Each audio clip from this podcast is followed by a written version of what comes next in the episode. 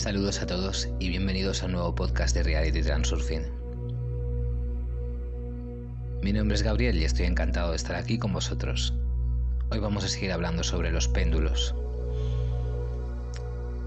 La principal característica distintiva de un péndulo destructivo es que buscan agresivamente destruir a otros péndulos para ganar adeptos a su lado. Para ello, constantemente enfrentan a sus seguidores con extraños, con argumentos como somos así y ellos son diferentes, ellos son malos. Entonces los adherentes involucrados en esta lucha se descarrían y se dirigen hacia metas falsas, que erróneamente perciben como propias. Esto muestra la destructividad de los péndulos. La lucha contra otros adherentes es infructuosa y conduce a la destrucción de la vida de los adherentes, tanto la nuestra como la de los demás. Tomemos una manifestación extrema como es la guerra. Para convencer a sus seguidores de que vayan a la guerra, el péndulo presenta argumentos apropiados para una época histórica particular. El método más primitivo puede ser ordenar quitarles a los demás lo que les pertenece. Entonces, a medida que la sociedad se volvió más civilizada, los argumentos adquirieron una forma más refinada. Una nación se declara superior, mientras que otras tienen defectos. El buen propósito es llevar a estos pueblos subdesarrollados a un nivel más alto, y si se resisten, usar la fuerza. Independientemente de las consignas justificativas que escondan las guerras y revoluciones, todas tienen la misma esencia. Esta es una batalla de los péndulos por sus seguidores. Y las formas de batalla pueden ser diferentes, pero el único objetivo es ganar tantos seguidores como sea posible. Los adherentes son una necesidad vital de un péndulo. Sin ellos, se detendrá. Por lo tanto, la batalla de los péndulos es una lucha natural e inevitable por la existencia. Después de las guerras, hay formas de batalla menos agresivas, pero bien duras también. Por ejemplo, la lucha por los mercados de venta, la rivalidad entre partidos políticos, la competencia en la economía, todo tipo de marketing, campañas publicitarias, propaganda ideológica, etcétera, etcétera. El entorno para existencia humana se basa en péndulos, por lo que todas las esferas de actividad están cubiertas por la competencia. La rivalidad tiene lugar en todos los niveles, desde disputas gubernamentales hasta competencias entre los equipos de clubes e individuos. Al darse cuenta de su estructura a nivel material, los péndulos fortalecen su posición con medios financieros, con estructuras, equipos y por supuesto recursos humanos.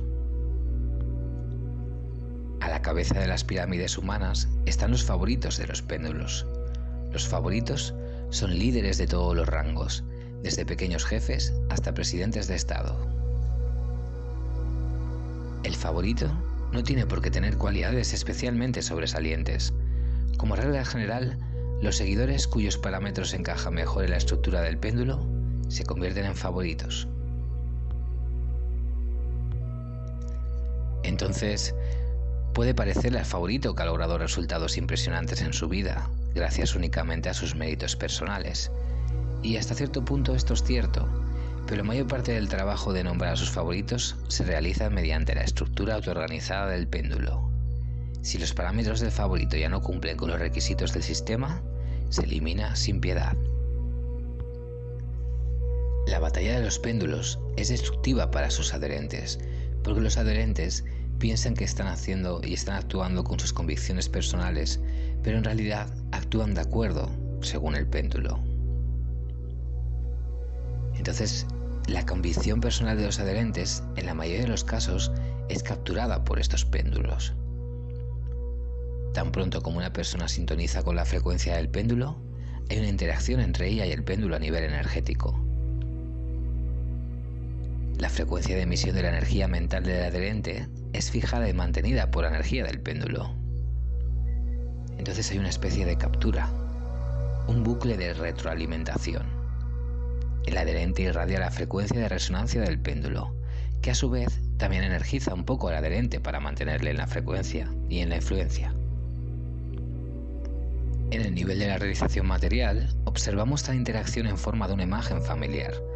Por ejemplo, el péndulo de un partido político genera agitación, engancha a un adherente y le da un impulso de energía en forma de sentimiento de rectitud, satisfacción, dignidad y significado. Al adherente le parece que tiene el control sobre la situación, que puede elegir. De hecho, fue el quien fue elegido y controlado.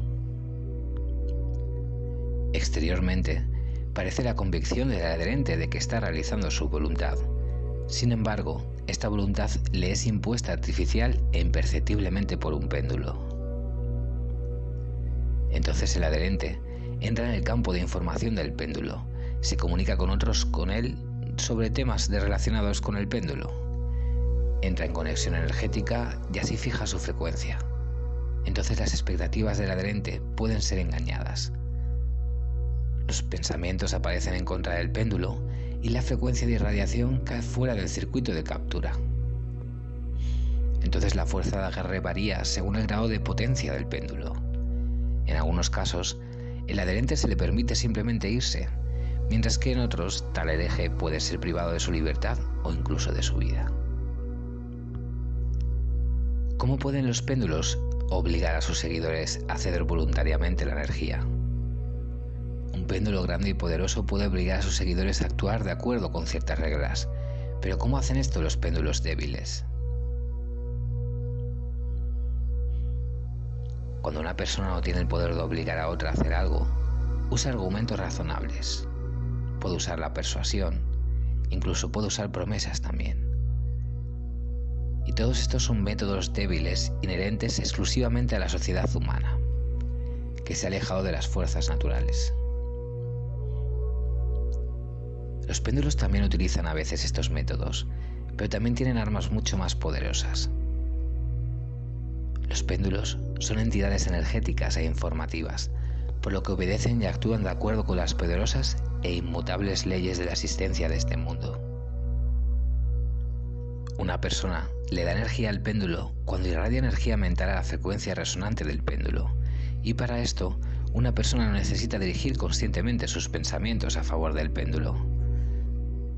Como vosotros mismos podéis comprender, la mayoría de los pensamientos y acciones de las personas se encuentran en el campo del inconsciente. Los péndulos utilizan esta propiedad de la psique humana.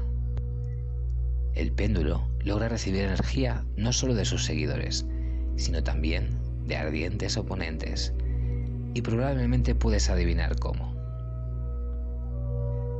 Vamos a imaginar a un grupo de ancianas en un banco que maldicen al gobierno del país. No son partidarias del péndulo del gobierno. Lo odian por una variedad de razones.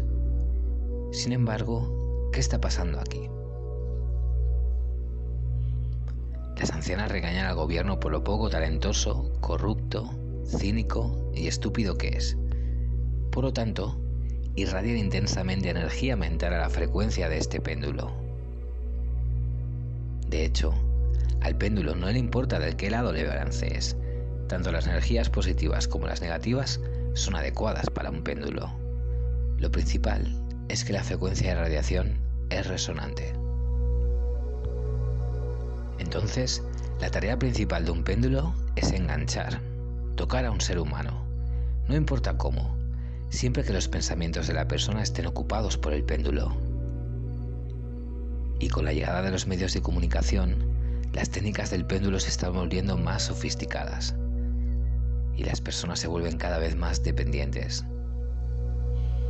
¿Habéis notado que los programas de noticias suelen estar dominados por malas noticias? Porque evocan emociones más fuertes, ansiedad, miedo, resentimiento, ira, odio. El trabajo de los medios es llamar atención. Los medios de comunicación siendo ellos mismos péndulos, están al servicio de péndulos más poderosos. El objetivo declarado es el libre acceso a cualquier información. Entonces, una de las formas favoritas del péndulo para acceder a tu energía es desequilibrarte. Habiéndote desviado del equilibrio comienzas a oscilar a la frecuencia del péndulo y por lo tanto lo haces oscilar. Digamos por ejemplo que los precios han subido. Reaccionas negativamente. Empiezas a indignarte, a quejarte, a intercambiar información con tus amigos. Una reacción que suele ser bastante normal y adecuada. Pero esto es exactamente lo que espera el péndulo. Irradias energía negativa al mundo que te rodea con la frecuencia del péndulo. Este recibe la energía y se balancea aún más. Por lo tanto, la situación se agrava. El hilo más fuerte del que puede tirar el péndulo es el miedo, el sentimiento más antiguo y fuerte. No importa que le tengas miedo, pero si el miedo está asociado con cualquier aspecto del péndulo, recibirá tu energía. La ansiedad ya es un hilo más débil, pero aún lo suficientemente fuerte. Estos sentimientos registran muy bien la emisión de energía mental a la frecuencia del péndulo. Si algo te molesta, te resultará difícil concentrarte en otra cosa.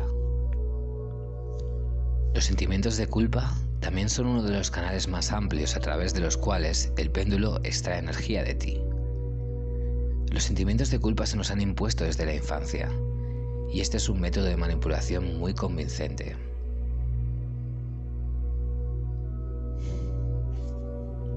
El deber es un caso especial de culpa. Deber significa que algo está obligado. Eres culpable de cumplir. Como resultado, los culpables, tanto verdaderos como artificiales, deambulan con la cabeza inclinada y llevan su péndulo en forma de energía.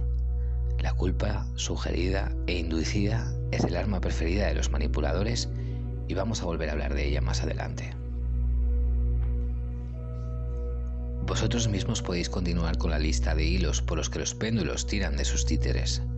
Justicia, orgullo, vanidad, honor, amor, odio, codicia, generosidad, curiosidad, interés, hambre y otros sentimientos y necesidades. Los sentimientos y el interés te permiten fijar el flujo de pensamientos en una dirección determinada. Si un tema no es interesante ni emotivo, entonces es muy difícil concentrarse en él. Por lo tanto, los péndulos capturan el flujo de pensamientos, tocando los sentimientos y necesidades de una persona. Como regla general, las personas tienen la costumbre de responder de manera estándar a los estímulos externos negativos. Las noticias negativas evocan descontento, las noticias perturbadoras una reacción de preocupación o miedo, el resentimiento evoca aversión. Los hábitos sirven como palanca de arranque para poner en marcha el mecanismo del agarre. Por ejemplo, el hábito de estar irritado o ansioso por motivos menores, el hábito de responder a una provocación. En general, responder con una reacción negativa a un estímulo negativo. Una persona puede darse cuenta de que los pensamientos y acciones negativos no son buenos, pero por costumbre comete viejos errores. Entonces, en términos generales, examinamos los métodos de influencia de los péndulos en las personas. ¿Puede una persona liberarse de la influencia de un péndulo? Hablaremos más sobre los métodos de deliberación. Sin embargo, a menudo sucede que una persona se revela y se opone abiertamente al péndulo que lo esclavizó. En tal pelea, una persona siempre está derrotada. Un péndulo solo puede ser derrotado por otro péndulo. Una persona no puede hacer nada. Si dejaste de obedecer y entraste en una pelea, solo perderás energía y en el mejor de los casos serás expulsado del sistema. En el peor de los casos puedes llegar a ser aplastado. El adherente que se atreva a violar las reglas establecidas por el péndulo está prohibido. Exteriormente, esto se manifiesta como una condena por un acto. De hecho, la culpa no reside en el acto sí, sino en el hecho de que el adherente ha dejado de obedecer, es decir, ha dejado de suministrar energía al péndulo. Entonces, ¿por qué aquí la espada no corta la cabeza del culpable? Pues porque una persona que ha aceptado el sentimiento de culpa está completamente dispuesta a someterse al poder del péndulo.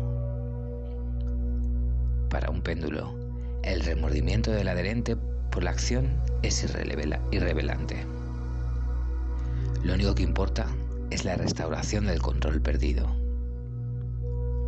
El péndulo se volverá inmediatamente más amable si le das la capacidad de manipularte. Bueno, si el culpable no obedece, entonces puede ser eliminado, ya que no hay nada más que quitarle. Los verdaderos motivos de un péndulo suelen estar velados por principios morales. Tú, mismo puedes distinguir fácilmente dónde opera el principio moral y dónde se ven afectados los intereses del sistema, si siempre lo recuerdas.